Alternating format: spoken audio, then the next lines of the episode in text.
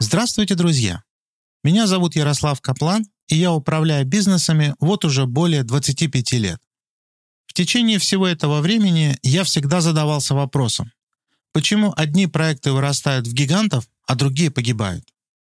Сейчас моя консалтинговая компания Kaplan Research Company занимается бизнес-исследованиями и помогает бизнесам расти и развиваться.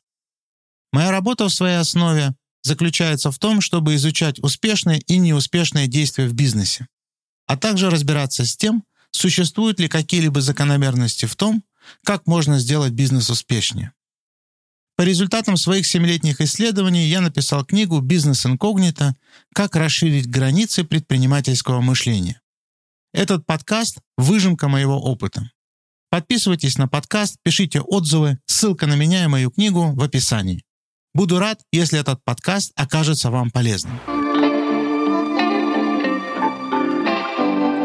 Нет такого продукта, который бы существовал сам по себе, вне какой бы то ни было связи с окружением, в каком-то абстрактном вакууме. Любой продукт всегда находится в каком-то конкретном окружении, в каком-то конкретном пространстве. Это пространство может быть в физическом смысле. Например, продукт занимает какой-то объем комнаты, или в нефизическом смысле, в пространстве мышления своих потребителей. Пространство, как в физическом, так и в нефизическом смысле, внутри которого существует такая потребительская ценность, в свою очередь также не изолировано от своего окружения и входит в состав каких-то других пространств большего размера.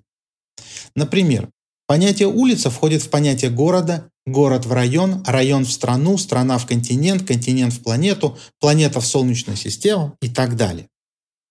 Здесь мы получили своеобразный принцип матрешки. Одно пространство внутри другого пространства и так далее. Я называю такую вложенную структуру термином «контекстная луковица», чтобы подчеркнуть многослойность контекста, в котором происходит деятельность предпринимателя. Принципиальным здесь является такое интересное правило, что серьезную проблему редко можно рассмотреть на том же слое контекстной луковицы, на котором эта проблема существует. Чаще всего эту проблему можно увидеть только на один контекстный уровень выше. Например, проблемы микрорайона лучше видны в контексте всего города, проблемы города лучше видны в контексте страны, а проблемы страны лучше видны в контексте всего мира. Между всеми этими элементами в такого рода вложенных контекстах существуют какие-то правила и пропорции. Более 350 лет назад Галилей показал, что нельзя увеличить что-то в разы и получить пропорциональный увеличению результат. Кузнечик, увеличенный в 100 раз, не станет кенгуру, а изба не станет небоскребом. И то, и другое упадет, сломавшись под собственной тяжестью. Вес увеличивается пропорционально кубу линейного размера, а прочность только квадрату.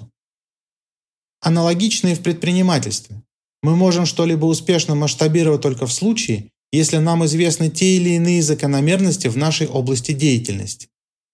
Как верно заметил французский литератор и философ Клод Гельвеций, знание некоторых принципов легко возмещает незнание некоторых факторов. Попробуем и мы в своих поисках обнаружить те самые принципы, которые помогут нам возместить незнание некоторых фактов. Спасибо всем за прослушивание подкаста. Подписывайтесь на него там, где вы его слушаете. Пишите отзывы и комментарии. Я буду рад получить от вас обратную связь.